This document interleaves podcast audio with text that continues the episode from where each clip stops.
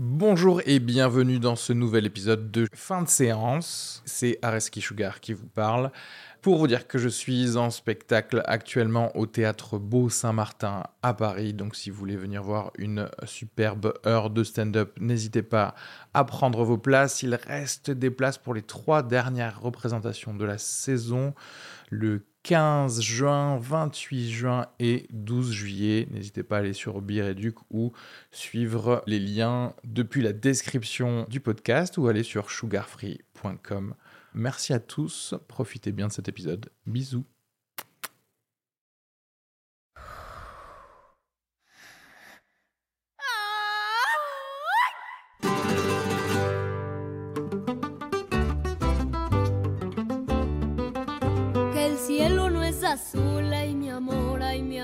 Il est là, le second épisode de la semaine. Bienvenue dans fin de séance. Le dernier Pixar vient de sortir, donc forcément il fallait qu'on se rejoigne pour en parler.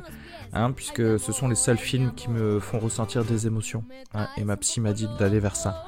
Je me répète, je le sais, mais il faut que je me répète, parce que c'est comme ça que l'éducation se fait. Vous nous suivez sur Facebook, Instagram, Twitter, votre appui de podcast préféré. Comme ça, ils vont se télécharger directement dès qu'un épisode sort. N'oubliez pas le mail fin de séance gmail.com. Vous pouvez envoyer toutes vos questions, vos commentaires sur les, les épisodes ou les films. On y répondra avec plaisir dans les épisodes suivants, tout simplement. Aujourd'hui, j'étais avec Robin et Arnaud. On a vu Coco. On a parlé d'autres films également comme Jim and Andy sur Netflix et La Villa qui est en ce moment au cinéma. Comme d'habitude, le descriptif vous donne le minutage si vous voulez directement skipper aux parties qui vous intéressent. Mais bon, normalement tout vous intéresse. Donc euh, laissez rouler l'épisode. Hein ok. Allez, je vous embête pas plus, je vous laisse écouter l'épisode. On s'est euh, bien marré en le voyant ce film et en en parlant. Gros bisous à tous.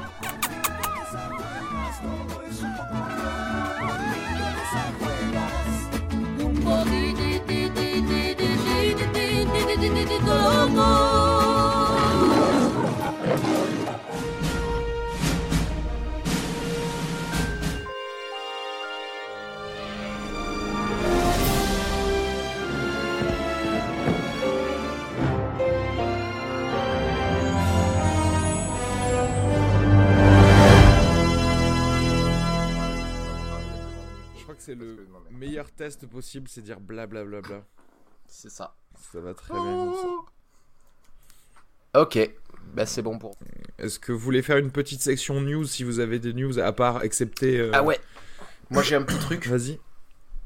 Euh, en fait, je suis tombé sur cette euh, sur cette publicité pour un film dans le dans le 20 minutes. Mhm. Et donc euh, pour nos auditeurs, je dis c'est le il s'agit du film Man Down avec Shia LaBeouf dont j'avais jamais entendu parler. Et en fait, ce qui a attiré mon attention dessus, c'est généralement maintenant sur les affiches de films, tu sais, il y a toujours des citations entre entre guillemets du genre euh, jubilatoire, Le Monde, euh, euh, euh, formidable, me- meilleur film depuis euh, Citizen Kane, euh, euh, 20 minutes, tu vois, des trucs comme ça. Et là, il y a une citation entre guillemets du, du, du journal The, Guard- The Guardian, le journal anglais. Et cette citation, c'est Chia la bœuf dans un monde post-apocalyptique. Point. Une, une description. Une description objective. Non mais j'imagine c'est genre, gars- c'est genre la meilleure citation qu'ils ont pu trouver dans les journaux. Les gars, ils se sont dit, je vais payer quelqu'un pour voir quelque chose. Un film d'une heure Ouais, 47. Mais C'est ce qu'ils ont pu trouver. il y a, il y a des, il y a aussi des, des affiches de films qui reprennent en fait euh, des, des tweets. Ah oui, ça, ça. ouais, moi, j'ai cru que t'allais dire ça en fait au, au début. Ah mais si j'avais c'est vu ça. assez Ouais, énorme, ouais, genre ouais. euh, un moment génial. arrobase Michel, tu vois. Et là tu fais, et, et là tu fais, mais qui, qui est cette personne? Pourquoi j'en aurais quelque chose à foutre, tu vois? En fait, il faut, il faut vraiment imaginer ce qui se passe dans la tête du distributeur, du producteur et de l'affichiste quand ils se disent bon, il faut trouver des, il faut trouver des citations. Il nous reste plus que ça en fait. Demande au petit stagiaire qui vient là de, de tweeter quelque chose. tu prends un screenshot de son tweet. anecdote marrante à, à raconter à ce sujet. Quand, quand j'étais euh, à l'école pour, euh, pour gagner ma vie, je, je travaillais pour euh, le magazine des cinémas Gaumont Pâté. Et, euh, et donc, euh, du coup, je faisais euh, les petits résumés qui sont dans le, dans le magazine. Donc, j'allais voir les, les films en, en projo presse. Et, euh, et après, je faisais des, des résumés, mais qui étaient pas très très différents des résumés qu'on trouve sur euh, sur Allociné. Sinon que du coup il fallait pas que ce soit les résumés de d'Allociné. Enfin c'était clairement pas de la critique. C'était pas pas du journalisme. Absolument pas. Et qui sont des euh, résumés et, euh, sur Allociné ou des choses comme ça, qui sont des résumés officiels, donc qui sont faits normalement par euh, la production des par les films. atta- Ouais, par les distributeurs les attachés de presse euh, voilà. Et donc ouais ouais tout à fait. Mais du coup là dans le magazine des cinémas Gaumont Pâté j'ai fait des trucs un peu plus intéressants. Ça dépendait de la longueur des articles. Ouais. euh, j'ai fait des interviews et trucs qui étaient parfois c'était c'était cool. Mais clairement c'était pas du journalisme. Et un jour je reçois un coup de téléphone d'un distributeur d'un film qui me dit oui bonjour on a vu que vous avez écrit sur euh, je sais plus quel film c'était euh, vous avez l'air d'avoir aimé euh, est-ce que euh, vous avez écrit quelque chose dont on pourrait se servir pour une punchline pour une affiche?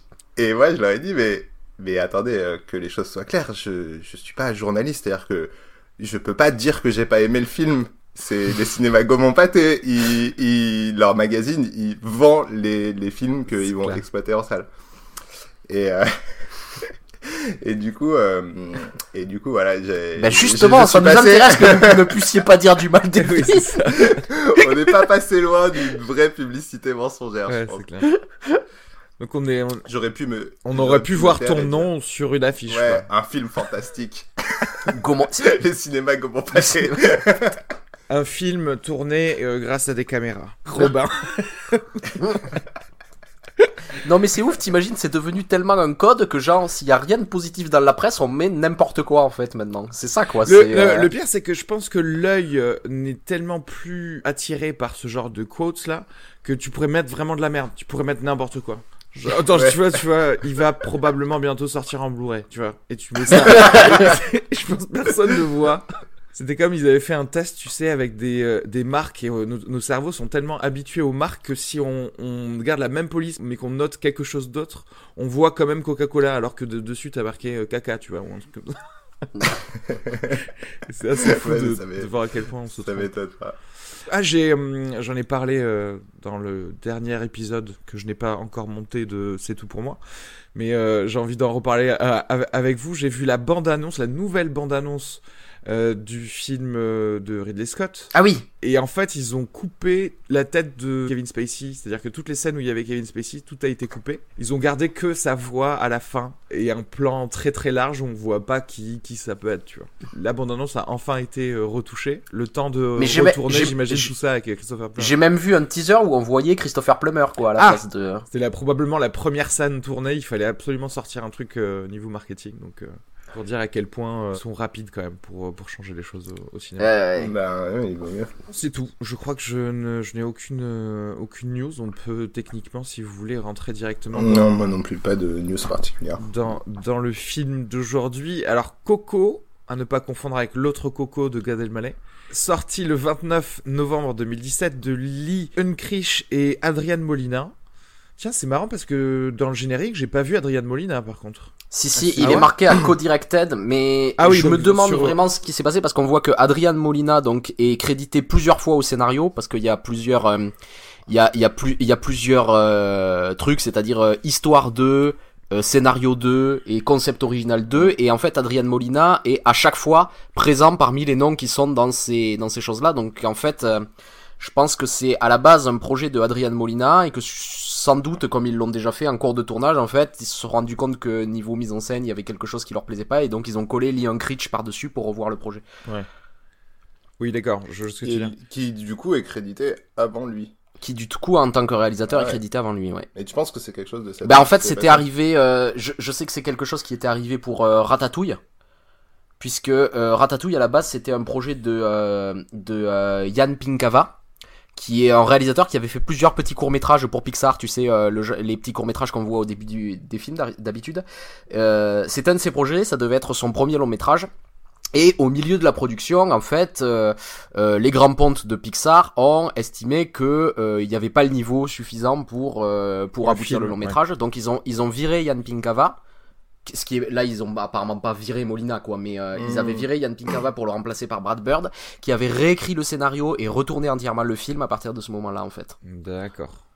Donc je sais qu'ils sont coutumiers du fait et donc là je me suis pas renseigné, faudrait faudrait vraiment qu'on se renseigne sur ça mais j'ai l'impression que euh, c'est plutôt un projet d'Adrian Molina à la base. Bah, là, là clairement, je, enfin, le, le problème c'est que dans le générique du film, quand, quand c'était euh, réalisé par, il y avait que son nom. Donc si effectivement il y a eu un encart après pour dire co. Après il y avait marqué euh, euh, co-directed. J'ai raté ça, après, ouais. mais euh, oui, il y a que, il y a vraiment que sur Allociné que je, que je, que je vois ça. Euh, alors, euh, j'allais, j'allais dire avec certaines personnes, mais, mais ça dépend. Et alors, c'est certainement pas Harry Habitant et François-Xavier de Maison euh, qu'il faut, qu'il faut voir, parce que si vous devez voir une version, autant pas voir euh, celle en français. On va en parler euh, tout de suite après. Du coup, je dis pas le cast, je vais juste parler du, du synopsis.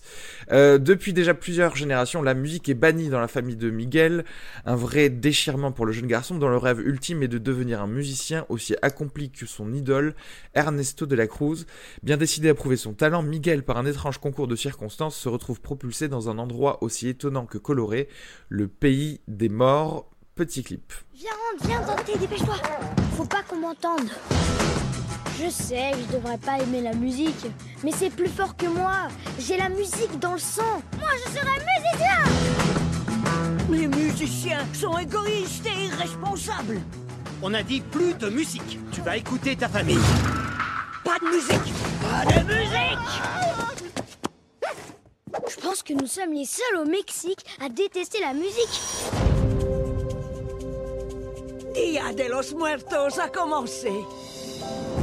Ce soir, on reste en famille. Tes ancêtres seront toujours là pour te guider. Si seulement quelqu'un pouvait m'aider à accomplir mon rêve. Alors, avant de, de nous dire ce que vous avez pensé du film, on va voir les, les différentes versions. Alors moi, j'ai posé mon séant euh, sur, euh, sur le siège du cinéma Gaumont Wilson à Toulouse et quelle ne fut pas ma surprise quand j'ai réalisé que le film était en espagnol. Ce qui m'a semblé totalement cohérent puisque j'ai découvert que ça se passait au Mexique. Je savais rien du tout du film hein, quand je quand, quand je suis parti le voir. J'ai quand même un bémol à ça, c'est que le film a été tourné entre guillemets pour de l'anglais, c'est-à-dire que les lèvres des personnages bougent pour de l'anglais et pas pour euh, de l'espagnol. Donc ça, ça m'a, ça m'a quand même gêné. Parce que là, c'est les derniers, euh, on va dire pendant les dix dernières années, tous les Pixar qui sont sortis ont fait un d'énormes progrès euh, euh, techniques pour les lèvres des, personnages et que ça colle bien avec le langage utilisé. Et là, bah, c'est, je crois que c'est la première fois que je revois un film doublé depuis de- dix ans. Quoi.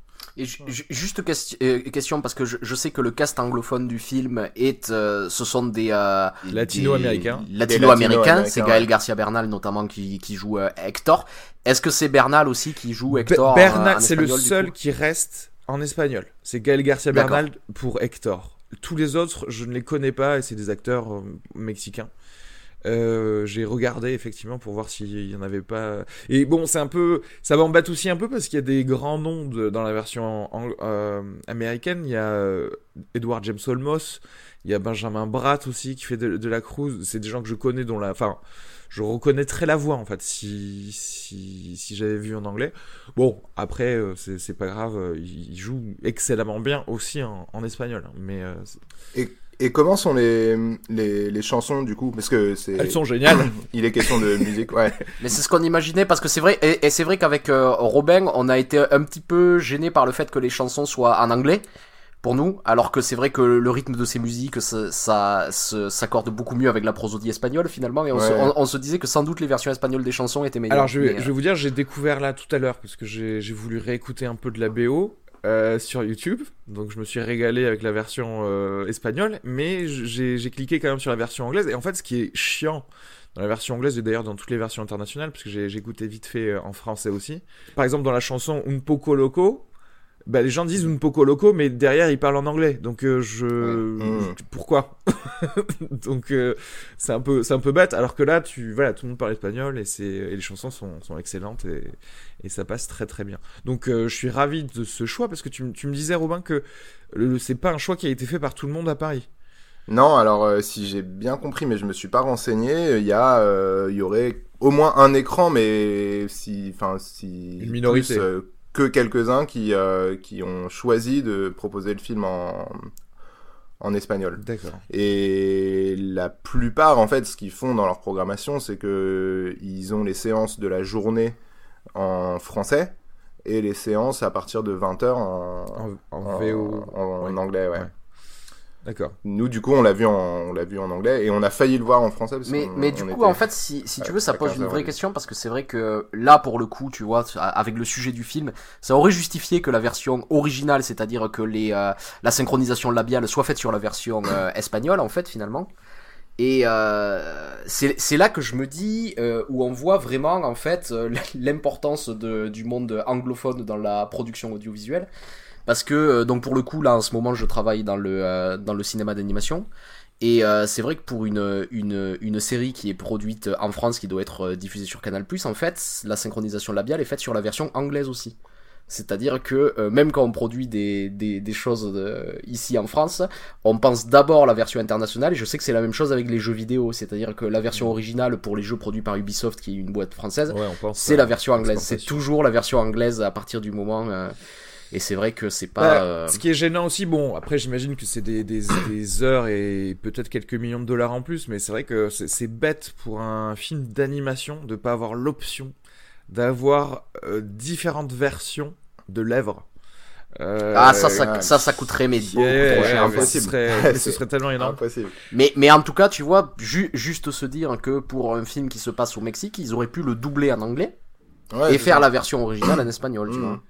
Euh, Ouais, après, après je, je trouve ça bizarre parce que, enfin oui, ça se passe au Mexique, mais Ratatouille, ça se passe en France, euh, ils l'ont pas fait en français. Mais même chose, même chose. Mais c'est- parce Pourquoi- que, en pourquoi fait- ne pas la faire en, euh, tu vois? Bah après moi je moi je suis pour hein, la, la Mel Gibson attitude de, de dire on va on va tout tourner en araméen et tout ça mais aussi enfin je, je comprends le, le truc de bah écoutez on est des Américains on fait nos films euh, c'est c'est la Après, vie les- quoi. les- l'espagnol aux États-Unis a un autre Oui, statut que voilà le, c'est ça c'est pour français. ça Ouais. c'est pour ça que la version espagnole je pense a été très travaillée et que d'ailleurs elle s'exporte internationalement c'est parce que euh, bah, la langue la plus parlée aux États-Unis c'est Je suis persuadé qu'aux États-Unis, il y a un paquet de cinéma qui le programme en, Ah oui, c'est sûr. en espagnol c'est sûr Mhm. Pour la communauté. euh, Ah ouais, non mais latino-américaine. moi, je pense qu'on parle de toute la côte ouest plus le Texas, etc. Où clairement euh, les chaînes de télévision déjà ont le, le doublage espagnol euh, inclus, donc, euh, donc, c'est sûr qu'il n'y a pas de souci. C'est un peu pour cette euh, démographie-là qu'on a fait ce film et, que Molina, euh, c'est ça, hein, il s'appelle Molina, hein, Mm. euh, a fait ça parce que lui aussi c'est un, euh, un Américain d'origine mexicaine et c'est tout le sujet du film de parler de, de ses ancêtres, euh, d'où on vient, etc. Donc euh, Mais, mais en tout cas, j'ai l'impression, et c'était la même impression déjà que ça faisait avec Ratatouille, c'est-à-dire c'était euh, donc c'était un film américain qui se passait en France, ici on a un film américain qui se passe au Mexique. Je les trouve toujours, même si on, on retombe forcément toujours sur quelques clichés, mais en tout cas très respectueux des cultures, euh, des, des, des, des cultures qu'ils abordent quoi. Et c'est l'impression que m'a laissé Coco ici, euh, Ouais. ici au final, donc j'ai pas aucune critique à ce niveau-là, je pense. Non, Euh, non. je trouve qu'ils ont Ouais, y a- on, re- on, sent, on sent pas du tout d'opportunisme. Oui, ouais, euh, ouais. Oui, oui, parce que, parce que déjà, ça se passe au Mexique. Tu vois, par exemple, s'ils avaient fait ça sur, euh, je sais pas, peut-être une, une famille euh, aux États-Unis avec des immigrés ou euh, de quelques générations, ça, peut-être que Mais- ça aurait été, mais- ça aurait senti l'opportunisme un peu plus. Ouais. C'est, c'est la chose que tu, que tu vois, c'est, euh, je sais que très très souvent, euh, le film cartonne au Mexique là en ce moment, euh, Coco, Ouais. et euh, je sais que euh, Ratatouille ça avait été un des plus gros succès en France de, de, de Pixar, alors que bizarrement je sais qu'en France quand il y a un film américain qui se passe en France avec des clichés, ça, ça plaît pas toujours des masses, mais et pourtant Ratatouille avait marché, donc ça, ça montre bien qu'ils ont quand même une attitude un Mm. peu plus euh, un peu plus euh, respectueuse que les autres euh, que les autres euh, majors. hein. Ouais. Est-ce que euh, Kung Fu. Panda euh, marche en Chine Euh, je sais pas, ça tient. Mais je, je, je Faudrait. crois que oui. hein. Il m'a semblé avoir vu des, des images de Jack Black pour des premières au- euh, à Shanghai et tout ça, que c'était assez énorme. Je crois. hein. Mais j'avais cru même entendre, mais peut-être que je fantasme, que ils ont créé une filiale en Chine pour pouvoir le distribuer sur les quotas Alors oui, mais Chinois. ça, ça, ça, c'est un- euh, une question qu'on a beaucoup abordée dans ce, Mais ouais, Dans ce- je, dans ce podcast. entendu sur euh, Et, du coup, pour, pour résumer, en fait, en Chine, ils ont le droit d'importer qu'un certain nombre fixe de films euh, par an sur leur territoire. Et la parade qu'ont trouvé les majors américaines, c'est de coproduire avec des, Ouais, sociétés de production chinoises. Mm. Ce qui fait que les Mais tous leurs films, du coup. Ouais. Pas uniquement Kung Fu Panda. Non, non, tous leurs films. bah il y a oui. énorme, il y a de plus en plus de films où tu vois au début même un logo, euh, un logo chinois au début du, au, au début du générique. Et en fait, ça leur permet euh, de euh, faire passer tous les films hollywoodiens pour des films chinois et ce qui les arrange bien. Ouais, et Oui, parfois même à chinois, rajouter quelques énorme. petites scènes exprès pour, euh, pour la Chine Exactement. avec des acteurs chinois. Je pense à euh, à Iron Man C'était 3, Iron Man 3. ouais, où ils avaient Mhm. rajouté un, un médecin euh, chinois euh, voilà, qui devait opérer euh, Tony Stark, etc. Mais euh, enfin, tout pour gagner le plus de thunes, quoi. Ah bah oui, bien sûr. Et ça marche très très bien Coco, oui, alors que c'est sorti, euh, c'est sorti la semaine dernière euh, aux États-Unis, donc euh, enfin de manière euh, internationale. Et puis euh, je pense que gros carton dans, dans tous les pays euh, latinos. Clairement, euh, partout où ça va parler espagnol, ça va être la, la, la folie, je pense. Alors, qu'est-ce que vous avez pensé de ce film, du coup? Euh, alors moi, bon, au final, c'est un film que j'ai beaucoup aimé. Je vais euh, je vais mettre euh, je vais mettre quelques bémols au film, c'est-à-dire que par rapport à, à beaucoup d'autres Pixar, notamment, je trouve que le scénario n'est pas aussi abouti. C'est-à-dire que je trouve que le scénario parfois part un peu dans tous les sens pour finalement retomber sur ses pieds. Mm. Mais euh, en tout cas, ce que j'avais envie de dire, c'est je trouve vraiment que le, le- la, la dernière partie du film, la fin du film, je la trouve magnifique. Je trouve que in fine ça, rattrape tout, euh, tout ce que j'au- j'aurais à lui reprocher même, euh, même avant ça. Je trouve qu'il y a des, très très belles idées et euh, que la mise en scène est plutôt bonne, qu'il y a un univers très riche, peut-être trop riche même, parce que justement le problème que j'ai notamment au milieu du film, c'est que le film se perd dans des parenthèses pour essayer d'explorer euh, l'univers qu'ils ont créé et que tout d'un coup en fait on, euh, on se détache en fait du cœur émotionnel du film qui est une, une histoire familiale en fait une histoire de réconciliation familiale qui est plutôt belle plutôt bien écrite et euh, mais au final au, au final c'est c'est un film que j'ai que j'ai que j'ai beaucoup aimé voilà Ok. Je, je suis assez, euh, je suis assez d'accord. Euh, euh, et oui, enfin, c'est bien mis en scène tout, tout l'univers, même si euh, parfois euh, très très riche, mais il y a quand, enfin, je sais pas si c'est c'est vraiment euh, un spoiler, mais tout, tout, tout ce monde des morts que le film décide de, de nous faire découvrir par l'intermédiaire du, du personnage du protagoniste. Je trouve ça vraiment très très beau, c'est c'est très poétique.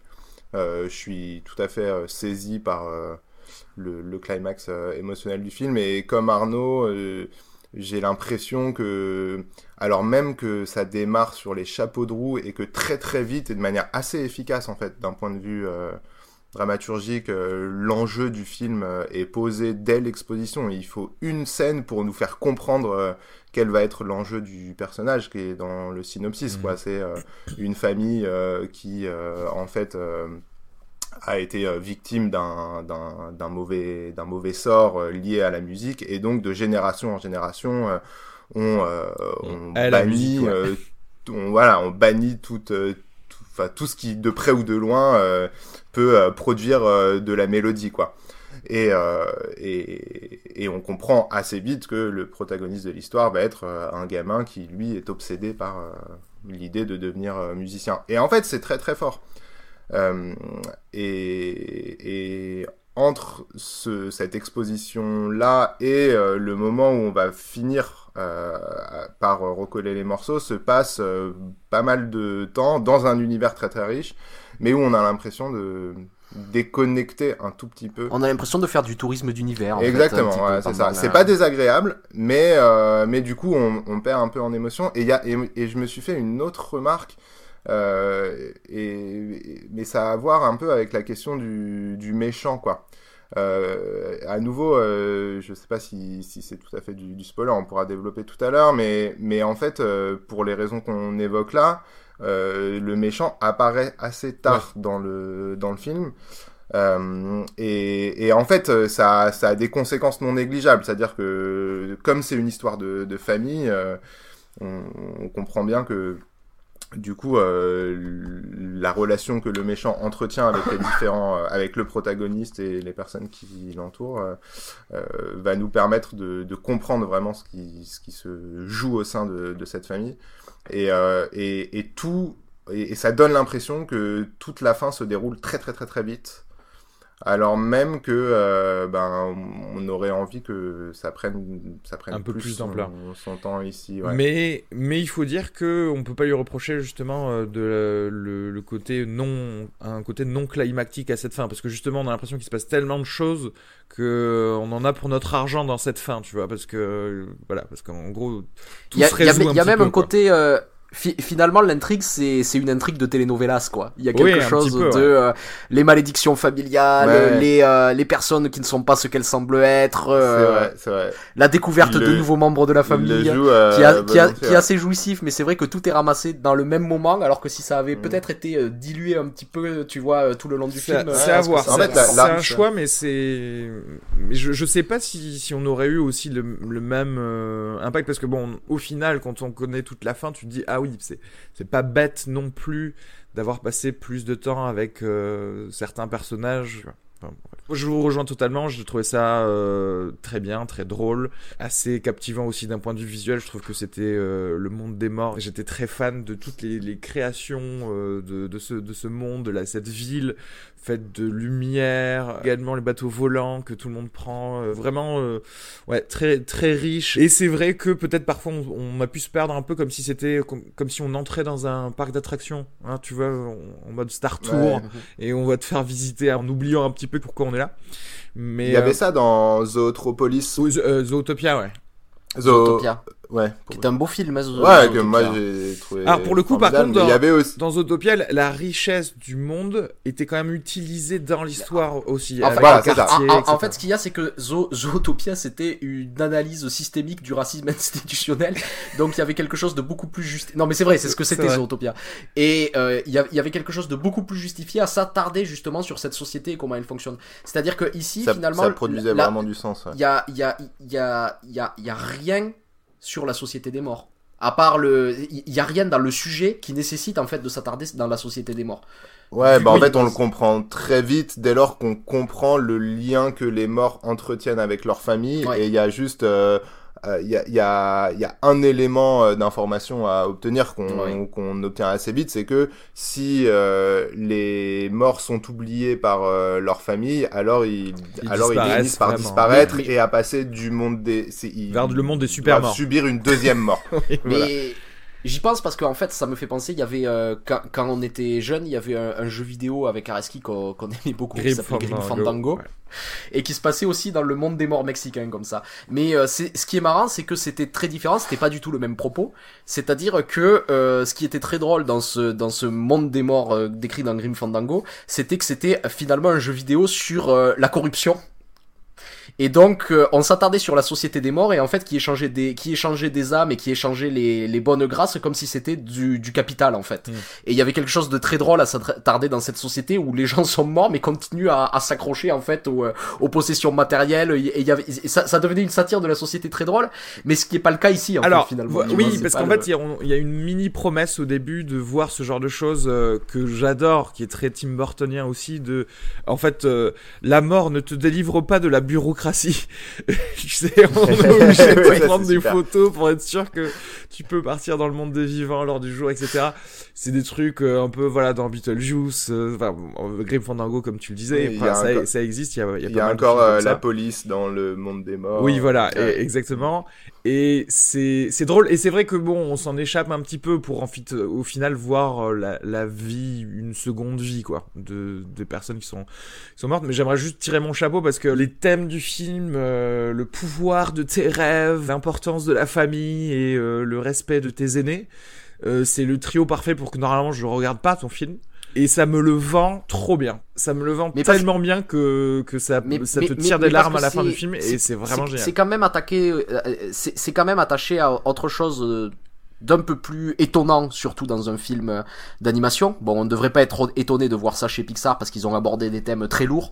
Je veux dire, quand dans Toy Story 3, ils parlent de l'obsolescence, euh, quand ils parlent de, de la vieillesse et de la mort dans Up, et c'est-à-dire ici, ils s'attardent à quelque chose que, que j'ai pas tellement vu ouais, dans, des, dans des films d'animation, qui est euh, l'héritage qu'on laisse une fois qu'on est mort.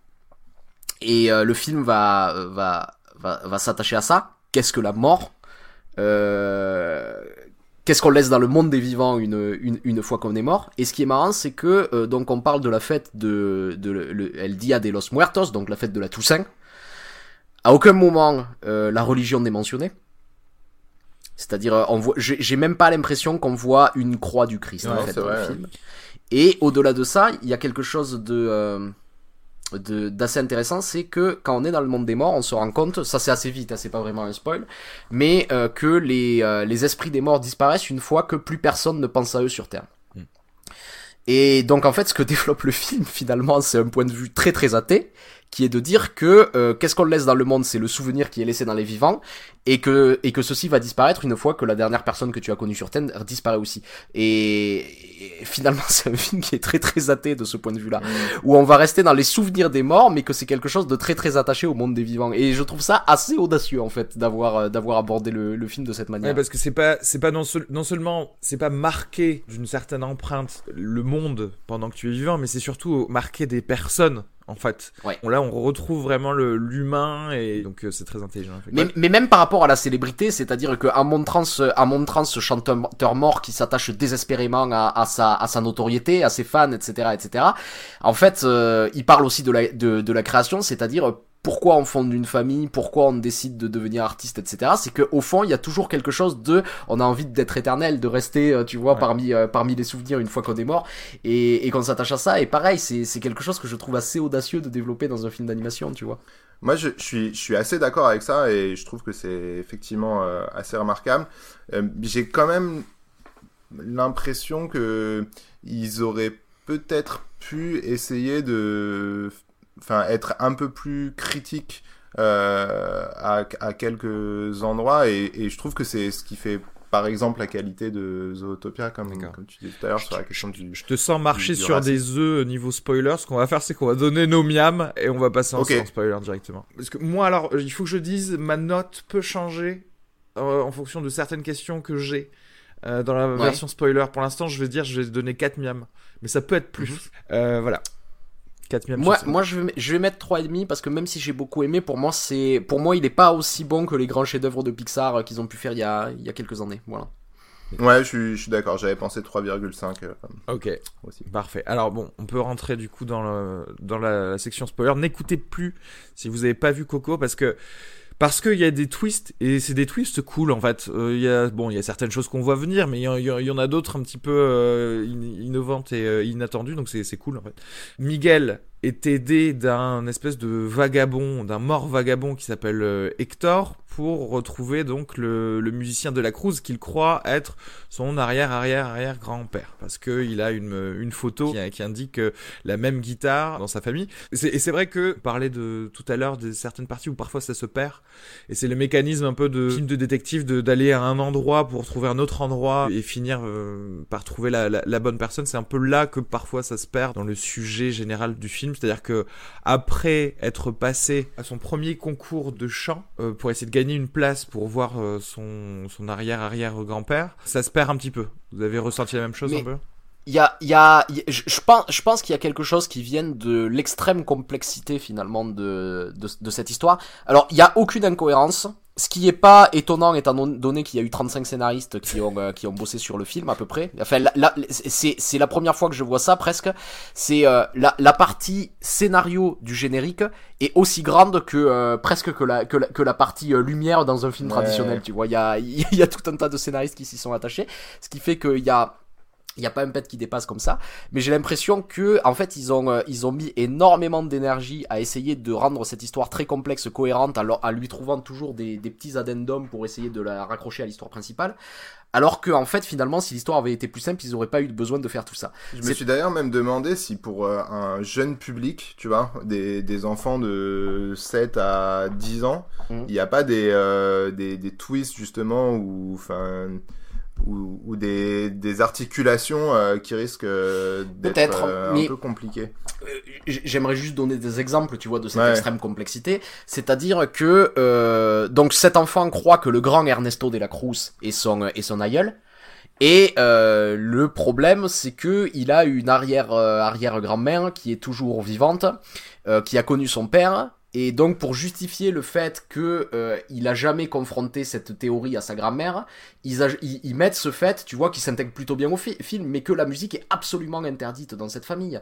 Ensuite, tu vois, il y a, y a plein d'autres choses, c'est-à-dire qu'il faut, il faut pas qu'on qu'on sache que Hector est, la, est le véritable arrière-grand-père de, de eux, donc il se débrouille pour faire en sorte que pendant une très très grande partie du film, euh, euh, Imelda, qui est son, euh, son arrière-grand-mère, ne voit jamais ce, euh, ce Hector. Et à chaque fois, tu vois, j'ai l'impression vraiment que ils adaptent le scénario pour faire en sorte qu'on n'évente pas les, qu'on n'évente pas les twists. Ils, a- ils adaptent le scénario pour faire en sorte que cette, pareil, cette histoire de malédiction et de bé- bénédiction, elle est extrêmement complexe. Il faut que tu retrouves un membre de la famille qui ont le droit de mettre des conditions à ce que tu fais, qui ont machin et tout ça, et à chaque fois ça rajoute de la complexité pour que la quête soit cohérente. Et euh, comme je dis, il y a rien qui dépasse, c'est-à-dire je trouverai aucune incohérence dans ce scénario, mais je le trouve un peu trop complexe si tu veux pour que euh, vraiment il y ait un attachement beaucoup plus fort au Mm. personnage. Et d'ailleurs, le, le moment où le moment où Miguel se retrouve dans le monde des morts, c'est-à-dire, en fait, on doit comprendre que donc il, c'est-à-dire que ce qui se passe dans le scénario, c'est que dans le monde euh, des vivants, il, veut euh, saisir son opportunité. Euh, ça, c'est presque d'ailleurs un motif plus américain que latino-américain. Pour euh, finalement euh, vivre son rêve et accomplir sa, sa destinée, à l'image du musicien qu'il ne pense à, ce moment du scénario pas être encore son illustre euh, aïeul, mais juste euh, le meilleur musicien du, monde. Et donc, contre l'avis de sa famille, il veut aller se produire sur euh, la place des mariachis euh, du village à l'occasion de la fête des morts euh, pour éventuellement gagner un, un concours de, de, de musiciens.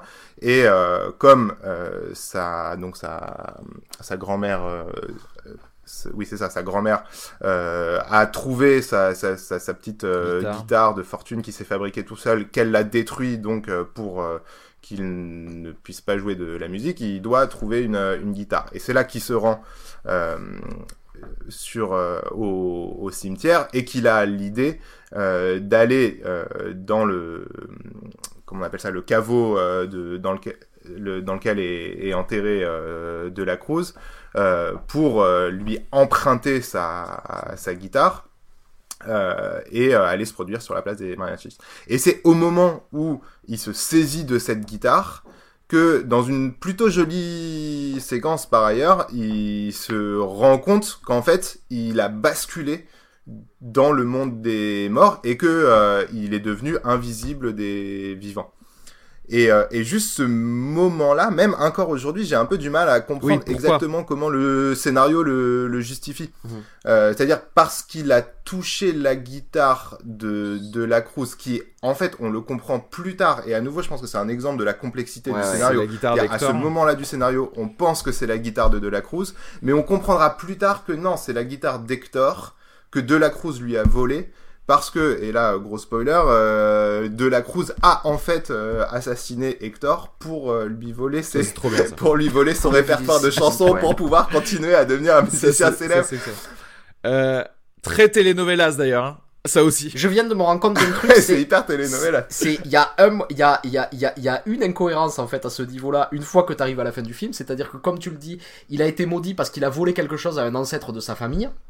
Et du coup, il y a un, un, un agent de l'administration du monde des morts qui lui dit, bah écoute, euh, tu as attiré la malédiction de ta famille en volant euh, la, la- la guitare de ton aïeul, et maintenant il va te falloir la bénédiction des membres de ta famille pour pouvoir retourner dans le monde des vivants. Et euh, à ce moment-là, en fait, ça fait tiquer personne Oui. de sa famille de dire, euh, attends, mais t'as volé le- la guitare de Ernesto de la Cruz, il a rien à voir avec notre famille, ce type. Ils Tu doivent vois, le savoir, mais d'ailleurs, ils doivent le moment- savoir et ils ne disent rien. Mais, mais, mais plus tard dans le scénario, quand le, dans le film, euh, euh, même Miguel confronte sa famille et leur Mm. dit je vais voir euh, mon mon grand grand grand père. J'en ai quand c'est c'est euh, quand euh, il est tout seul avec sa grand-mère, enfin avec son aïeul euh, Imelda, Ouais. et euh, qui qui essaye de le le poursuivre et lui s'enfuit et là elle se met à chanter. Ouais. Mm. Et, euh, et et donc on comprend qu'elle a été euh, chanteuse et à ce moment-là du scénario, sauf euh, pour celui qui a été un peu perspicace et qui s'est rendu compte euh, déjà à ce moment-là, c'était pas mon cas, que euh, De la Cruz n'était pas son aïeul, mais que c'était euh, Hector, on se dit ah tiens, en fait, Imelda a été chanteuse avec Mais- De la Cruz. mais- Et là, Miguel lui dit non mais moi je veux aller voir mon grand grand grand grand père Mm. De la Cruz. Imelda, elle devrait lui dire, mais c'est pas lui. Non, il, il ne dit pas de la. Moi j'ai fait. Alors, ah, Per- personnellement, là, là, j'avais vu, euh, j'avais vu personnellement le, le truc à partir du moment où Hector se met à jouer de la guitare. Je m'étais dit, ah, en fait, c'est lui son vrai grand-père, et on va découvrir que. euh, donc à ce moment-là, je le savais. Et quand Imelda l'arrête, j'ai bien fait attention pour voir comment ils avaient construit le dialogue, et ils sont très filous parce qu'ils devraient dire, je vais voir Ernesto de la Cruz, le grand-père, c'est ce que devrait dire le personnage. Et ils font bien attention à ce qu'ils ne prononcent pas le nom de le nom de, de la Cruz pour que la grand-mère ne puisse euh, ne puisse pas l'arrêter, tu vois.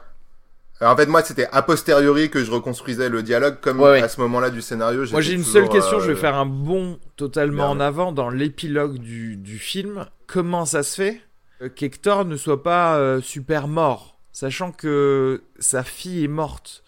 Donc personne ne l'a connu de son vivant, parce que c'était ça le, Et ouais, le mais truc. les, les, les, les gens connaissent ces mélodies. Et ouais, mais ils l'ont pas connu de son vivant. Ah. C'est ça le truc. Parce que tu sais, à un Ah moment, oui, c'est vrai. Miguel, à un moment, il lui dit non mais c'est bon, moi je te connais du coup. Quand je repartirai, euh, ça ira. Il lui dit non non, il fallait, il faut me connaître dans. Ouais, mais du coup, il doit y avoir encore des gens vivants qui ont écouté, pendant qu'il était encore vivant, les mélodies de Hector, qui sachent maintenant que Hector est le est l'auteur de ces mélodies, qu'ils l'ont en tête, et du coup, il peut rester un petit moment de plus. Je sais pas. ouais, ouais, mais c'est ouais, mais ça n'a pas été présenté. Mais encore une fois, c'est d'une complexité ouais, ouais, ahurissante. ouais, Eh oui, bien sûr. C'est ça le truc. Mais mais mais il y a quelque chose, tu vois, pour euh, revenir sur cette euh, complexité ahurissante, c'est-à-dire que moi vraiment j'aurais aimé quelque chose de plus simple parce que c'est vrai que étant donné qu'il y a tellement de complexité dans ce fait d'être vivant, à moitié vivant, mort, euh, etc., etc., que en fait le, le drame d'Hector j'ai eu du mal à le ressentir alors qu'il est très fort à la base. C'est un fantôme qui veut pas disparaître. En fait, Et ça aurait pu être beaucoup plus fort que ça si ça avait été beaucoup plus simple que ça. En fait. le, le, le, le film n'est jamais aussi beau que lorsqu'il est simple. Ouais. Et, euh, et, Mais et dès que. est-ce que c'est pas un choix? Tu parlais vraiment de télénovelas, c'est plus ça va, plus je me dis euh, oui, ça ressemble beaucoup à ça et complexifier les histoires, c'est très très télénovelas quoi. Ouais, mais alors c'est, si tu veux, c'est, c'est, alors c'est rigolo, je suis le premier à le dire, de, de retrouver comme ça une intrigue de telenovelas. Mais euh, en fait, je trouve ça beaucoup moins fort qu'une histoire beaucoup plus simple de, euh, tu vois, de. Ah, je- je- je et suis en fait, on- mais- euh, même même si c'est conscient, on peut style, critiquer ce choix. Tu vois ce Oui, que je veux dire. Du coup, il- les, les personnages sont confrontés euh, à des situations ou, ou des potentiels euh, dangers qu'on a du mal à ressentir. Miguel, qui à un moment dont, dont on comprend qu'il est en train de disparaître. Et on voit euh, ses os à travers euh, sa peau devenue translucide et On lui dit euh, tu as jusque euh, au lever du soleil pour euh, retourner dans le monde des vivants Ouais, sinon tu une, vas encore rester une dans le règle arbitraire qu'on rajoute. Exactement. c'est c'est une règle complètement arbitraire, mais du coup, c'est-à-dire que pendant tout le film, on voit c'est un peu comme l'épée de Damoclès qui pèse sur la tête de, de, de Miguel, et, et ça, ça crée un effet sablier, quoi. Le temps lui est compté, mais en même temps, ça produit pas du suspense pour autant. Et, euh, et, et c'est difficile de, de voir ce qui, enfin, le danger qui pèse, euh, ou de le ressentir vraiment profondément, le danger qui pèse sur le, sur le personnage. Mhm. Euh, et, et à nouveau, ça, ça donne l'impression d'une couche supplémentaire de, de, de complexité qui, finalement, je vais pas dire que ça nuit au film, mais, euh, mais si, mais parce ça que le, le, pas en grand-chose, fait, en le, le plaisir du récit prend le pas sur le plaisir des personnages. Ouais, c'est ça, en fait, que, que rajoute ces couches de complexité comme ça. C'est-à-dire que le, le, récit, le, le récit se tient, il y a quelque chose de très haletant dans le film.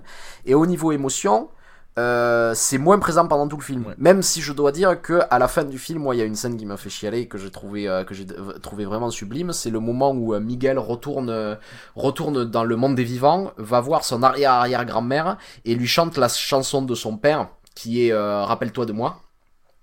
Et à ce moment-là, quoi, du coup.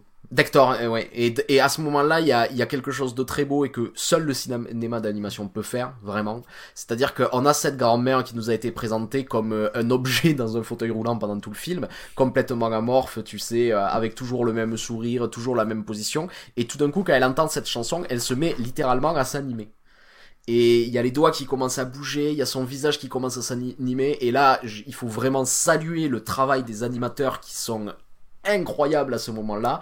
Quand je la vois s'animer, il y a, y, a, y a- y a un truc émotionnel qui Ouais. arrive tout d'un coup. euh, la relation qui existe entre cet arrière-arrière-petit-fils et cette, et, ce- et ce- et cette vieille dame, il y a quelque chose de vrai, de vivant qui, qui s'apporte au personnage. Pour moi, ça rattrape tout ce moment-là, quoi. Vraiment. Ah, a- mais je suis entièrement d'accord. Et ça, d'ailleurs, c'est- c'est c'est permis parce que euh, euh, en amont euh, nous est raconté euh, la, la rencontre entre Miguel et Hector et que on comprend l'attachement qu'a Hector pour sa fille euh, Coco qu'il n'a jamais euh, rencontrée, Mhm. euh, enfin qu'il n'a jamais rencontrée, qu'il n'a jamais revue. Revue, ouais. Euh, puisque euh, il a été oublié du monde des, des vivants, enfin pas complètement oublié, mais qu'en tout cas il n'a pas été, euh, on on n'a pas fait, on n'a pas mis sa photo sur les offrandes et donc il n'a pas jamais eu la possibilité de revenir dans, dans le monde des vivants le, le jour de de la Toussaint. Et, euh, et, et, et en fait ici euh, Miguel euh, veut aussi honorer euh, la mémoire de, de son aïeul euh, Hector et, et lui permettre de, Mais de, de rester euh, dans, dans la en- mémoire des, en- des vivants. Quoi. en termes de ce qu'ils veulent raconter, il y a quelque chose de de- d'assez compliqué à la fin. C'est-à-dire que la chose qui m'a un peu déçu, c'est ce, ce fait de dire que fina- finalement, justice a été faite et les gens se rendent compte que ces mélodies qu'ils adorent, c'est les mélodies qui ont été créées par Hector. Je pense que c'était pas nécessaire. Étant donné que euh, le but du film, c'était justement pas de dire que l'important c'était d'avoir, et que l'important c'était euh, le rapport que tu entretenais avec les gens que tu aimes autour de toi. Ouais, et que c'était pas forcément, Bah, en fait, cette reconnaissance publique Certes, que tu vois. mais c'est aussi défendre sa famille, parce que quelque part, ça veut dire que aussi Mais il a bien, mais défendu bien sûr, mais, quand mais- il mais est, tu quand te rends bien, euh, compte qu'il y a quelque chose de compliqué, c'est-à-dire que dans ce monde des morts qu'ils établissent, avec cette idée qu'une fois que tu disparais du souvenir des vivants, tu disparais euh, complètement, ils ont été euh, obligés, encore une fois, de rajouter cette règle de dire euh, oui, mais les gens ont été obligés de te rencontrer de ton vivant. Parce que du coup, en fait, ce que raconte le film et ce qui, et ce qui existe vraiment dans la vraie vie, c'est que, en fait, les gens célèbres vivent plus longtemps que les autres. C'est-à-dire qu'on se, on se souvient toujours de Victor Hugo ou de Mm. Dante, tu vois, alors que se- on se rappelle plus des inconnus puisqu'ils Frida. sont bien occupés de leur, de leur famille da- pendant leur vivant. Ils ont pas envie que le, que le film raconte ça, et du coup, ils rajoutent cette règle de dire si, mais tout le monde finit par disparaître parce qu'il faut l'avoir connu de son vivant, et ce qui est important, c'est d'avoir laissé une marque auprès de sa famille, et pas d'avoir laissé une marque auprès du reste du monde. Et or, on a un scénario, en fait, qui dit un petit peu le contraire en même Mm. temps, et donc on rajoute, on rajoute ces règles pour essayer de retomber sur les pieds et de dire non, c'est pas dégueulasse ce qu'on raconte, etc., etc. Mm. Alors qu'en vrai, si tu déroules juste ce fil qui, qui disent que, en fait, quand on meurt, on ne- n'existe que dans le souvenir des gens, ben, force est de constater que, euh, Ju- Ju- que Jules César ou Mozart sont restés plus longtemps dans l'esprit des gens que, que, que, que les inconnus, quoi. Et c'est vrai que c'est un petit peu compliqué de, de Ouais, mais, ça mais le film, scénario est, est pas tout à fait clair à cet endroit. Et d'ailleurs, enfin, c'était, je, je vais revenir du coup à ce que je voulais dire juste qu'on passe à la, partie euh, spoiler. Euh, en fait, j'ai l'impression que il y a deux, euh, éléments un peu thématiques que le scénario aurait pu se permettre d'investir et qui sont des enfin des, pistes de, réflexion avec lesquelles il aurait pu aussi se permettre de, produire une pensée un peu plus critique. Euh, c'est euh, d'abord euh, le, le rapport qu'on entretient avec euh, la mort dans notre so- société. Euh, en fait, euh, nos- notre société occidentale, alors c'est peut-être pas le cas du Mexique, je connais pas suffisamment, mais c'est vrai qu'on a tendance à, à, à- laisser euh, la mort de, de côté, à, à l'ignorer, à faire du déni. On s'occupe À très ne très pas la mal fêter, de- en tout cas, ça, des sûr. personnes, euh, des personnes âgées. Alors on, on commence à célébrer Halloween en France, mais je veux dire, c'est complètement déconnecté de la, la réelle euh, signification. La Toussaint ne veut plus rien dire pour nous, et, euh, et du coup, euh, on, on est, on se désintéresse de la mort parce qu'elle nous fait peur aussi. Et, euh, et je sais pas, j'ai l'impression qu'il y avait peut-être ici quelque chose à, à investir sans forcément euh, chercher à, à, à créer un contrepoint ou un autre point de vue que le point de vue de cette famille euh, mexicaine, mais aussi pour, pour nous, je sais pas, d'une manière ou d'une autre. Enfin, c'est en dernière instance ce que le film fait, mais il aurait peut-être pu, je sais pas, le faire d'une autre manière, nous réconcilier avec euh, avec la mort, quoi. Euh, et, à, et et du coup avec le, le rapport aussi qu'on entretient avec les, les personnes euh, les personnes âgées. Et c'est très beau en fait la relation que que le que Miguel a avec euh, sa avec sa avec sa grand-mère et, et, et, et toute l'attention qu'il y a. euh, que la, que la famille porte à ces personnes âgées. Et l'autre, l'autre euh, chose, c'est, et t'en parlais un peu euh, tout à l'heure, Arnaud, c'est, en fait, dans ce monde des morts, finalement, il y, a, y a quand même, il y a quand même, on reproduit, enfin, sont reproduites certaines inégalités, en fait. Oui, mais, mais le film ne les explore pas tellement. Le film fait. ne les exporte pas tellement. Et, et là, à nouveau, je sais pas, peut-être qu'il y aurait pu avoir simplement. que tu, que tu, que tu un vois point- ju- juste cette idée qui aurait pu être développée dans cette, dans cette société, c'est que euh, on a l'impression que euh, ceux qui ont le meilleur statut, c'est ceux dont on se rappelle le mieux dans cette société. Et utiliser utiliser ça comme une comme une comme une source de euh, de revenus, tu vois, et, et, et de développer ça et de montrer en fait comment les inégalités se créent par rapport à ceux qui ont été oubliés, etc., etc. Ça aurait été vachement intéressant, je trouve. Et Par exemple, quand- passe un peu à côté quand de ça. ils vont quand ils doivent euh, aller euh, à la soirée de De la Cruz parce que euh, Miguel veut rencontrer son aïeul pour obtenir sa, sa bénédiction. Quand il pense encore que c'est c'est son arrière-grand-père euh, et c'est c'est assez amusant les, on, on, il, il- il développe euh, l'idée que euh, en fait pour rentrer dans cette soirée il faut être VIP il faut avoir une invitation etc je sais pas il aurait pu avoir peut-être c'est En tout cas, c'est pas critique quoi. Il y a, que, y a- toutes ces choses-là, il les- présenté de manière euh, il les comme pose- un acquis, mais il ouais, les pose ça. sans Il, il le pose comme des pistes sans à produire explorer. de, de Ne discours, serait-ce que. vraiment. Il y a pas de discours sur par, ça. Ouais. Par exemple, qui aurait, ce qui aurait été pas mal, ça aurait été de, de prendre le contre-pied de ça et peut-être d'essayer de nous faire rire, comme s'il y avait des VIP de la mort, par exemple. Tu vois, quelqu'un qui ne serait pas du tout connu dans le monde des vivants, mais je sais pas, inventer un concept tu, qui fait Ouais. que, par contre, dans le monde des morts, il est connu, donc c'est un VIP et tu vois, essayer de, de peut-être diluer justement ce, ce truc de célébrité que dans un seul sens en fait. Mais c'est vrai que oui, on reprend exactement tous les codes de la de la vie et ça, Sans- on ne nous- souligne pas le, le changement de culture à ce niveau-là en fait, tout simplement. Hmm. sans, sans nous aider à nous en fait, ça, ça nous ça nous invite pas à nous poser des questions sur euh, notre Ouais. propre société, notre propre système de, de pensée. Ce que fait, je trouve, euh, admirablement euh, Zootopia. Et, et, et je pense que c'est ce qui distingue un peu les, les deux films. J'ai l'impression qu'il fait que Zootopia, je trouve Est-ce que ça un ferait pas trop, trop de où- thèmes de fond à aborder Parce qu'au final, on Mais a. d'où- la vraie question, est-ce qu'il y a eu trop de scénaristes sur Coco en fait? Mais vraiment, c'est Mm. c'est- c'est une vraie question parce que c'est vrai qu'on a l'impression que le, que le film, tu vois, comme on l'a dit, il part à un endroit, il va à un autre pour après revenir à cet endroit. Est-ce que c'est pas le fait qu'on a multiplié un petit peu trop les points de vue qui sont chacun partis dans leur direction pour euh, ensuite essayer de retomber sur leurs pas? Est-ce que ça a pas. Je, je sais pas, c'est Je une question pas. que je Parce pose, tu vois, comme ça. c'est Mais... ce que pas mal de choses que tu reproches, c'est aussi du world building. Alors certes, c'est un peu trop de couches euh, sur d'autres couches. Ouais. Mais euh, mais ça se défend en fait. C'est-à-dire que je Mhm. vois comment ça peut être un choix, euh, un choix pour ton film. Euh, parce que effectivement, ça fait passer plus de temps avec Hector pendant euh, tout le milieu du film et que donc on est un peu plus, euh, comment dirais-je, tranquille quand on se rend compte que c'était lui son, aïeul et pas de la Cruz. Donc bon, ça, s'équilibre, ça s'équilibre.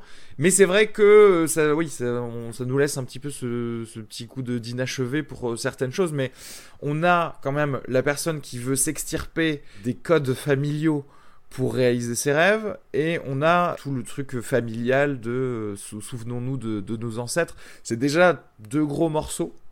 Euh, ton premier point euh, Robin sur la mort la réflexion sur la mort j'aurais bien aimé avoir le contrepoint culturel je sais pas d'un- d'une famille américaine qui va jamais voir le- les ancêtres tu vois ou un truc comme ça je Ouais, après, c'est peut-être pas le projet du film. Hein. Je sais Oui, pas, oui, bah, c'est ça. ici j'extrapole un peu, mais euh, choisir mais en tout cas, disons que j'ai l'impression que ça, ça demande un réel effort d'en arriver euh, à, à se poser ces questions-là. Alors, en tout cas, c'est uniquement a posteriori qu'on le fait et pas vraiment pendant, Pendant, le, le film. Et Pendant, Je- franchement, je- c'est un manège parce que tu n'as pas le temps de te poser ce. Tu vas, c'est tellement une Mhm. course euh, à trouver de la cruise, une et puis Mhm. aussi un, émerveillement à chaque fois qu'on découvre un- une nouvelle chose dans le dans le monde des morts.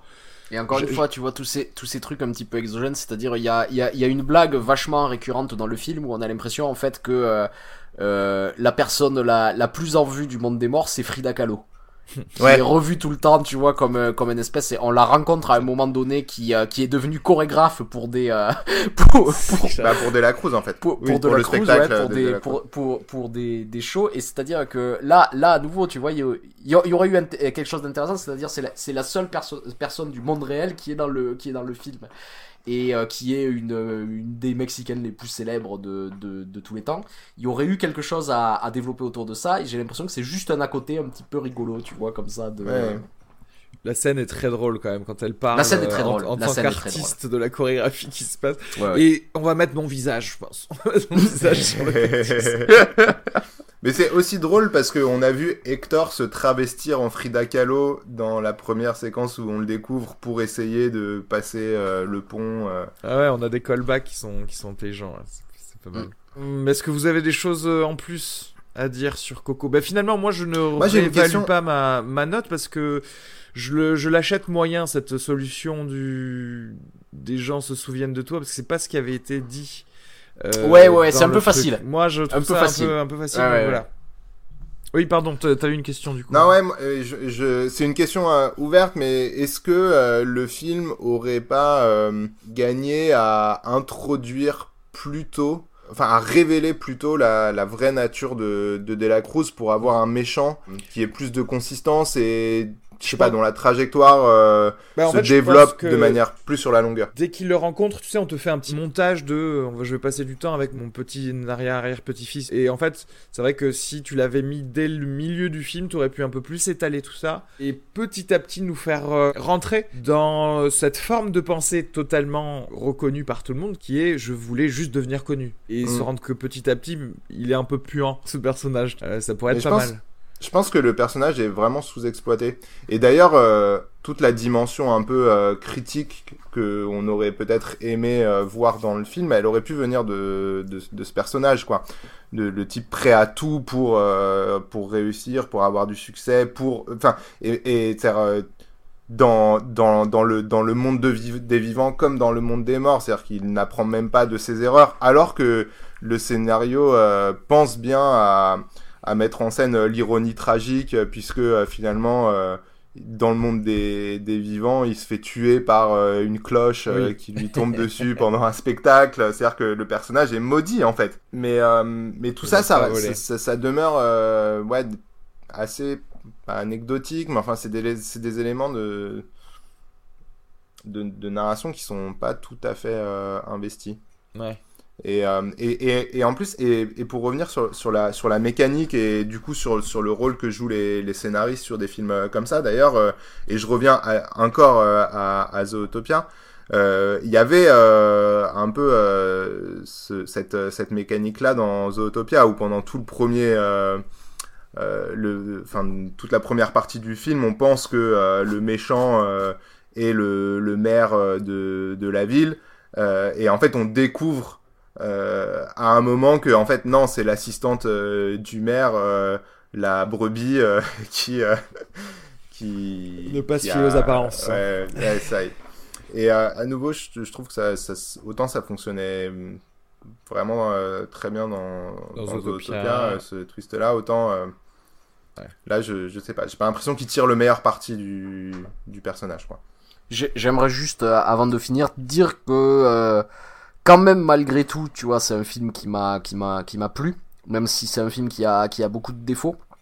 Parce que même si c'est, tu vois, euh, il tombe un peu dans le piège de devenir euh, un manège, comme Areski l'avait dit, euh, comme ça, un, un voyage dans une fête foraine. C'est quand même un film qui prend le temps d'installer ses éléments au début, d'installer, tu vois, cette famille, Oui. d'installer ce personnage, etc.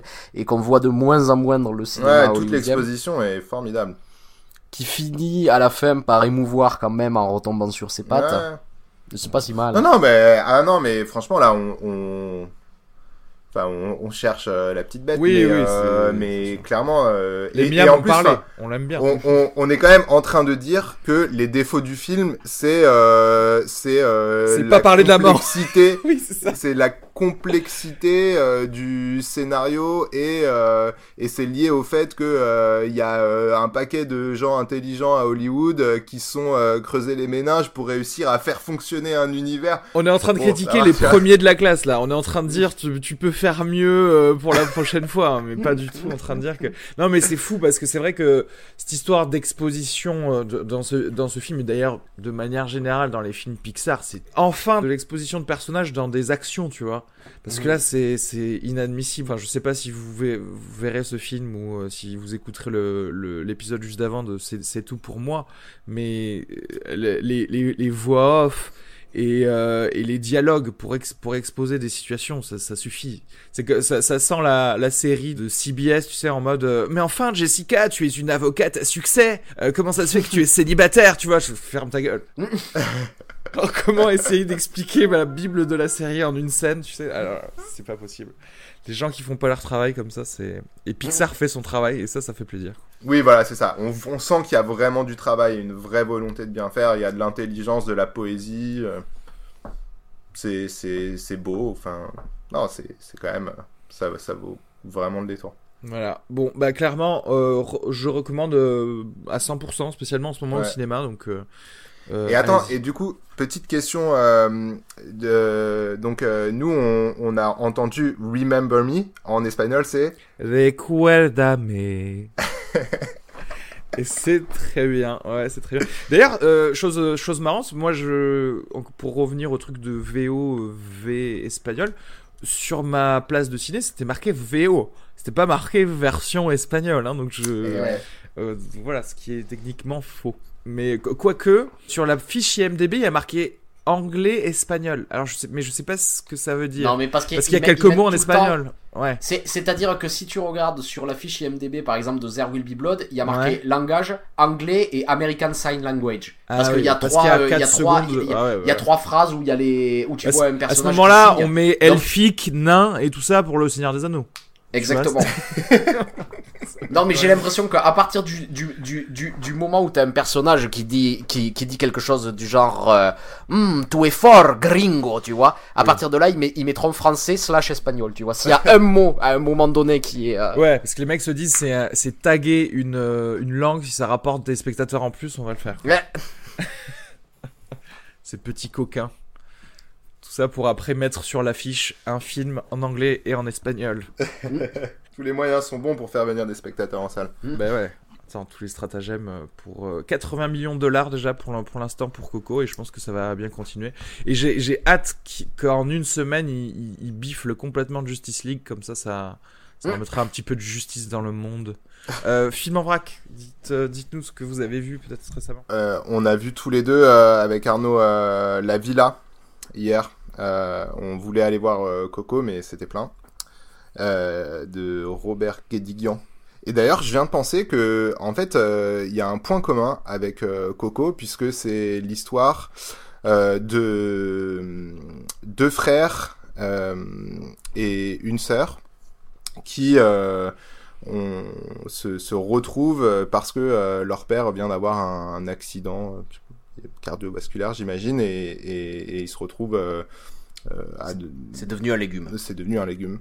Et, euh, et, et on comprend euh, que, euh, en fait, euh, il y a un peu euh, un passé familial euh, tumultueux, puisque euh, la, la fille de euh, la, la sœur, euh, est, euh, alors qu'elle avait euh, 4-5 ans, est décédée euh, alors que, euh, en fait, elle s'est noyée. Tout se passe, euh, c'est comme les films de Robert Guédiguian, c'est enfin, c'est dans une petite crique euh, dans la baie de, de Marseille. Euh, et, euh, et du coup, elle avait laissé, elle est comédienne cette euh, cette femme, elle avait laissé sa fille euh, chez son chez son père et euh, sa fille euh, s'est noyée un soir euh, par faute euh, d'i- d'inattention. Enfin, mais c'est bah, en fait euh, c'est un peu la faute de personne quand même. Elle s'est levée en pleine nuit et puis elle est allée. euh, elle, est, elle a descendu les marches et, euh, elle s'est noyée. Alors euh, Arnaud est pas tout à fait du même avis. Moi j'ai trouvé que c'était un très beau film. Clairement c'est du cinéma de papa. Euh, avec euh, avec euh, des voilà des dialogues euh, très très expressifs euh, c'est euh, très littéraire très très démonstratif quoi dans dans dans cette manière qu'il a de parler de la famille de la vie de la mort. Et c'est ça le point commun avec avec Coco c'est que ça parle aussi beaucoup de de la mort. Mais aussi de de, de politique d'engagement euh, voilà et, euh, et et en fait il y a il y a une euh, donc on, on voit le, le grand-père Ah oui, parce qui qu'il y a une histoire avec des réfugiés, c'est ça comme un... Ouais, c'est ça, il y a des trucs Ouais. avec des réfugiés. Et, et on voit le, le grand le, le grand-père euh, sur, sur son fauteuil complètement ben, immo enfin, apathique, il est tout à fait c'est un légume quoi et et à la fin du, du, du film, il y a, euh, il y a un, un, un moment assez beau, mais qui est pas aussi beau que dans Coco, où euh, on le voit s'animer. Euh, pendant tout le film, on l'a vu euh, comme mort, et on le voit s'animer à l'évocation de, de- il, il a été fait en 3D hein, dans le film. le, le, le, le personnage est, est en 3D, ouais, il est plutôt bien.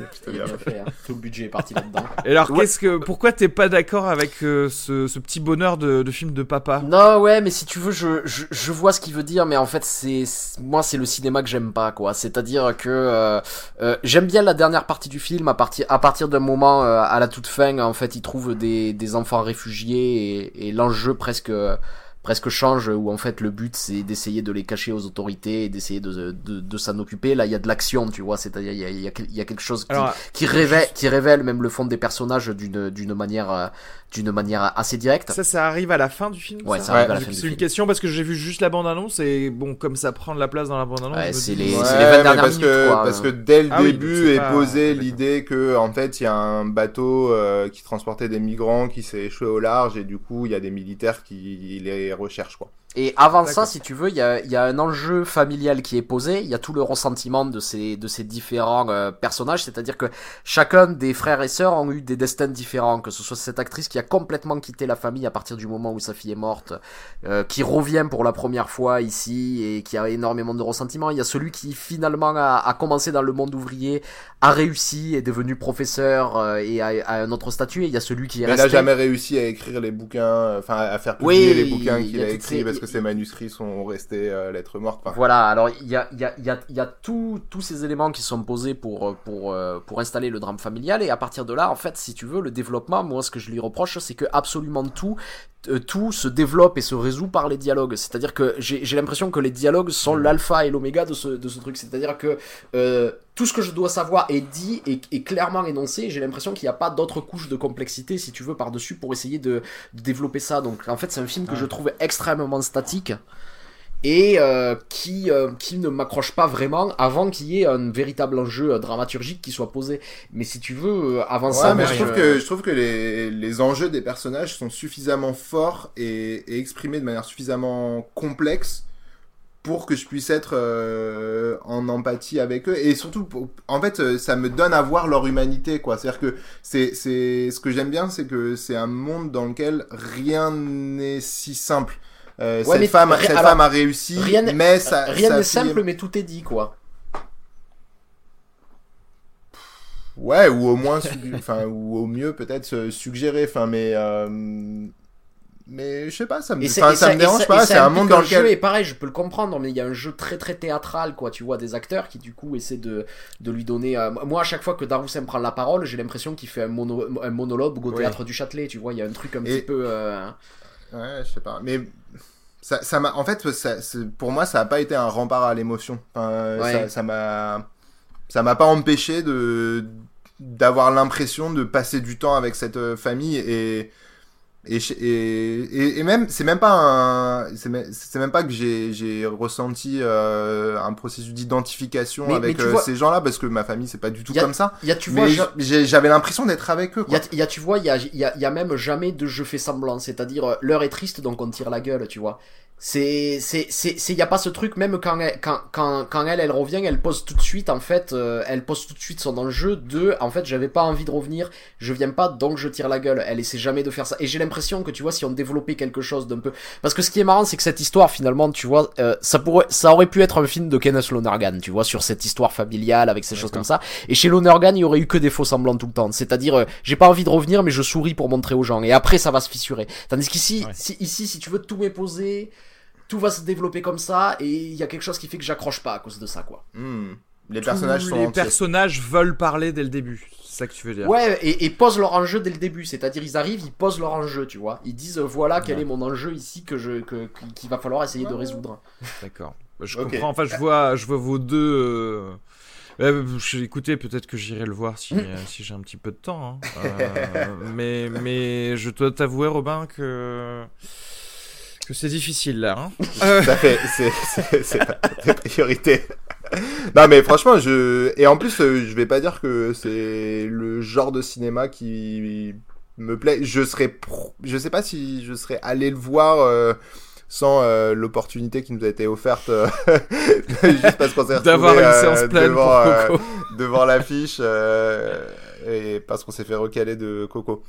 Mais euh, mais bon, bah, bah, en tout cas, moi j'ai trouvé que c'était plutôt une, euh, une bonne surprise. Sinon petite recommandation, il y a une il y a une ressortie euh, et là vous là les nos auditeurs peuvent y aller les yeux fermés, ils ont ressorti la leçon de piano de de Jane Campion. Ouais. Qui est un des meilleurs films de tous les temps en fait. Tout à fait. Et euh, donc voilà, qui raconte, euh, qui raconte l'histoire d'une femme muette amatrice de piano euh, qui est envoyée en Nouvelle-Zélande pour se marier avec un colon euh, à la fin du 19e siècle, euh, grosso modo parce qu'elle a eu euh, la cuisse légère et que euh, son- ses, ses parents essaient de, de la marier et que vu qu'elle est muette, en fait, ils lui trouvent qu'un mari à l'autre bout du monde.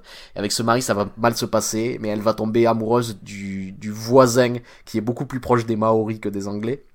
Et à partir de là, Harvey et ce qui est Harvey Kettle et à partir de là se, se développe euh, un jeu euh, un jeu de de, de, de, très très trouble de, de de et c'est enfin c'est magique c'est un film magique et il faut faut aller le voir Euh, je vais juste parler d'un film que j'ai vu euh, récemment qui est disponible sur Netflix. Il s'appelle Jim and Andy. C'est un documentaire qui est basé sur des. euh, ouais, Robin me fait deux pouces vers l'eau et c'est un documentaire qui est basé sur un tournage de making of pendant le tournage donc du film Man on the Moon de Milos Forman où on voit en fait que Jim Carrey, pendant ce, tournage, a pris euh, quasiment la, personnalité d'Andy Kaufman, qui était donc le protagoniste du film, qui était un, véritable comique euh, américain qui avait fait euh, sensation dans la fin des années euh, 70, début 80, qui était un, un maître du méta et de l'insertion du comique dans les, choses les plus absurdes. Et on se rend compte qu'il a fait du méthode acting, en fait. Jim Carrey, il a fait son Daniel Day-Lewis dans, dans ce film, c'est-à-dire qu'il était Andy Kaufman vraiment pendant tout le tournage. Alors c'est marrant parce que quand on nous parle des, histoires de Daniel Day-Lewis, on accepte ça très facilement. On dit ok, il était Abraham Lincoln pendant pendant quatre mois et il fallait pas le faire chier. Mais c'est vrai que dès qu'on parle peut-être d'un acteur euh, plutôt comique, on aurait tendance à croire que c'est un un peu un, un connard ou voilà qu'il emmerde son monde en faisant ça. Quand, quand tu vois ce film, tu te rends compte que non, parce qu'au final, ça, je pense que ça a servi énormément à sa prestation. Mais plus que ça, tu te rends compte que Jim Carrey, pendant le tournage, a fait un truc tellement méta que c'est absolument incroyable. C'est-à-dire qu'en fait, il a refait des happenings que Andy Kaufman avait fait à l'époque pour des scènes qu'il a donc retranscrit dans le film Man on the Moon. Et ça, enfin, Mais c'est là qu'il va, c'est là qu'il va encore plus loin. C'est-à-dire que, en fait, Andy Kaufman avait créé un deuxi- un, un personnage en fait, un, Oui, un autre Tony comique, Clifton. comment il s'appelait euh, Ouais, Tony, Tony, Clifton. Tony, Tony Clifton, qui était, euh, enfin, un peu euh, son, son versant noir, quoi, Mais voilà, c'est ça. et euh, et qui euh, qui dark- se produisait sur scène, qui était qui était représenté aussi par son agent, qui est un des personnages du film de de Milos Forman, et Ouais, euh, qui est un personnage euh, tout à fait détestable. Et, et du coup, en fait, euh, quand quand Jim Carrey euh, c'est-à-dire quand il est écrit euh, sur la feuille de service, euh, aujourd'hui euh, on, on tourne les scènes avec euh, Tony Clifton, Jim Carrey était ce personnage-là. C'est-à-dire que en fait il avait pas, euh, il, il avait pas une autre personnalité, il en avait deux autres. Oui, oui, il avait Et deux et- il y, a un- et il y a un autre élément qui, qui, qui rend la, la, la prestation de, de, de Jim Carrey et, et cette dimension méta complètement hallucinante et, et aussi en dernier instance assez émouvante quand on découvre le documentaire, c'est que sur le tournage de Miloš Forman euh, était présent le de les L'ancien enfin, euh, le- collègue le- de d'Andy Kaufman et la famille d'Andy Kaufman. Enfin, c'est-à-dire que c'est même la femme non euh, la attends euh, l'ex, l'ex euh, petite de- amie, oui, petite amie de la Andy petite amie Kaufman, de. ouais. qui, qui filme filmait. le documentaire. Ah ouais. Et Jim Carrey, c'est-à-dire, euh, en fait, à l'occasion de ce tournage, rencontre tous les gens qui ont connu Andy Kaufman. Et, et d'ailleurs, euh, il y, a, y a un personnage de, de catcheur euh, américain, euh, euh, puisqu'à un moment, Andy cette scène, Kaufman euh, a décidé de faire du catch parce qu'il il trouvait que c'était magnifique, euh, le, enfin, justement, la dimension méta qu'il y a dans le, dans le Il faut, il faut que j'explique au moins cette scène pour comprendre le niveau de, de méta. Andy Kaufman, donc dans les années 80, a décidé de challenger un catcheur. D'accord Alors que bon, le mec euh, pesait, euh, tu vois, euh, 70 kilos, était pas forcément en grande forme physique, mais il a décidé de monter sur le ring et euh, de foutre sur la gueule un catcheur. Et le catcheur qu'il a plus ou moins euh, détruit, il l'a sorti du, ring. Euh, Andy Kaufman avait un peu joué le fait qu'il était blessé, il est sorti en civière, etc. Et euh, s'était mis très en colère contre euh, ce catcheur. Enfin, s'était mis faussement en colère contre ce catcheur. Ce qui s'est passé, c'est que pendant le tournage de Man on the Moon, Jim Carrey, donc en tant que Andy Kaufman, puisqu'il était Andy Kaufman pendant tout le tournage, voulait absolument avoir la même colère euh, du catcheur, au point où le catcheur l'a balancé aussi du ring, mais Du coup, le catcheur qui joue son propre rôle dans le film qui de joue son propre rôle. Et Jim Carrey a été amené à l'hôpital sur une civière aussi, au point où les, les news du moment, de l'époque, on en parlait. Exactement comme dans les années 80. C'est en fait, et il était, et en regardant les news, Jim Carrey a dit, c'est génial. On est en train de, je, je revis le moment qui a été vécu. Et en fait, moi, j'adore tout ce qui est méta en général dans les films, et ce film-là, c'est incroyable. Et moi, je pense qu'il y avait d'ailleurs un film, peut-être un- encore meilleur à faire que Man on the Moon. Ce serait interlacer des scènes de Jim et Andy dans Man on the Moon, en fait Ouais. faire un truc comme Barbara, tu sais, euh, le, Mhm. le film de- d'Amalric dernièrement. Et je pense que tu pouvais avoir un film de 3 heures ultra méta comme l'esprit de d'Andy Kaufman. Et je pense que ça aurait été le meilleur hommage à, Du à coup, ça. est-ce qu'on va avoir maintenant une version fictionnelle du documentaire qui serait Man on the Man on the Moon Sur un acteur qui va jouer Jim Carrey en train de jouer Ah, Andy mais- Kaufman. Ah ouais, qui ce serait- serait tellement bien. Mais vraiment. Non mais vraiment, et, et là moi je vous le dis, c'est 5 miams. Juste le conseil Ouais, que je je- donnerais, c'est quand même regarder Man on the Moon avant Mais- parce que ça, ça, ça met en exergue beaucoup beaucoup plus de, de choses. Mais euh, et Jim Carrey, c'est un voilà, c'est un être formidable quoi. Je en il fait, y a ce des que- pépites de, de, de métaphysique et de philosophie dans ce. Ah oui, oui, dans ce oui. mais en fait, documentaire euh, qui sont- moi, j'ai ce que je ressens quand je vois du coup euh, les, les images de Jim Carrey qui est interviewé euh, aujourd'hui par euh, le réalisateur du, du documentaire. En fait, ce qui s'est passé, c'est que euh, les images prises pendant le tournage ont été bloquées par le Oui. studio en fait, et ils ont redécouvert ces images récemment. qui et qui leur ont donné l'idée, je sais pas qui a fait ça, mais qui ont donné l'idée aux gens qui, aux producteurs de, de faire ce documentaire. Et du coup, ils ont interviewé Jim Carrey. Je pense que c'est juste un interview. Et, et, et en fait, ce qui est, ce qui est vraiment euh, surprenant, c'est, c'est de voir la lucidité du type aujourd'hui, quoi. C'est-à-dire Oui, que oui. tu vois les images euh, du tournage et, et quand t'as vu Man on the Moon et tout, tu comprends à quel point le mec était complètement perché. Le type Ouais. est loin, il est vraiment, il est sur la lune, quoi. Et, et tu le vois aujourd'hui et, et il a une lucidité déconcertante. Et, euh, et, et en fait, euh, moi j'ai vraiment l'impression de d'un, je sais pas, d'un, type qui a qui est, qui est illuminé quoi, au sens euh, bouddhiste du terme. J'ai Ah oui, l'impression de voir le Bouddha quoi. Ce mec est enlightened Ouais, il est- au- au, possible hein, pour avoir écouté des podcasts ou des trucs avec lui. C'est C'est magnifique de, de pouvoir voir ça, d'être d'être témoin de, de ça aujourd'hui. Ouais, je mets 5 miams sans pression, je pense que c'est dans mon top ouais, 10 de l'année. complètement.